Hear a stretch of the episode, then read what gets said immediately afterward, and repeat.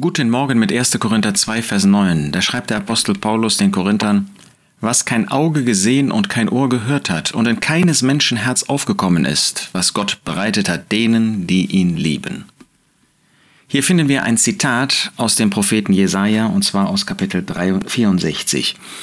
Dort finden wir, wie Gott in seiner ganzen Größe sowohl als Richter als auch derjenige vor dem Volk Israel steht, der denen, die Gerechtigkeit lieben, die Gott lieben, ein großer Gott der Zuwendung, der Barmherzigkeit ist.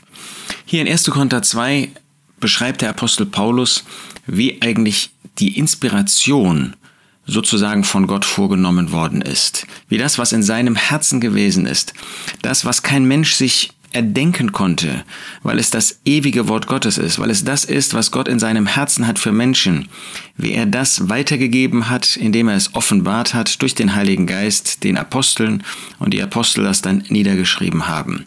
Und das ist genau das, was wir im Wort Gottes vorliegen haben. Das hat kein Auge gesehen und kein Ohr gehört. Und das ist auch nicht in einem Herzen eines Menschen aufgekommen. Das sind göttliche Gedanken. Menschen haben viele Bücher geschrieben, Menschen haben viele Gedanken notiert und aufgeschrieben, aber das, was Gott uns mitgeteilt hat, das kam, kam mit keinem Menschenherzen auf. Nein, das war in dem Herzen Gottes und das hat er aus Liebe, aus Barmherzigkeit, aus Güte, aus Gnade uns mitteilen lassen. Und jetzt haben wir das ewige Wort Gottes in unseren Händen. Auf diese Gedanken, diese Heilsgedanken, diese Gedanken, einen Erlösungsweg für uns zu wählen, wäre kein Mensch gekommen. Die Menschen, sie wollen etwas tun, um Gott zu gefallen. Aber auf diesem Weg kann man nicht zu Gott kommen. Und da hat uns Gott in seinem Wort unter anderem diesen Weg der Erlösung gezeigt und noch viel mehr, was in seinem Herzen ist was er uns an Geschenken gegeben hat, wie er uns jetzt schon in Christus hat mitsitzen lassen in den himmlischen Örtern. Wunderbare Gedanken, die wir Menschen gar nicht erfinden können. Nein, was kein Auge gesehen und kein Ohr gehört hat und in keines Menschen Herz aufgekommen ist, was Gott aber bereitet hat denen, die ihn lieben.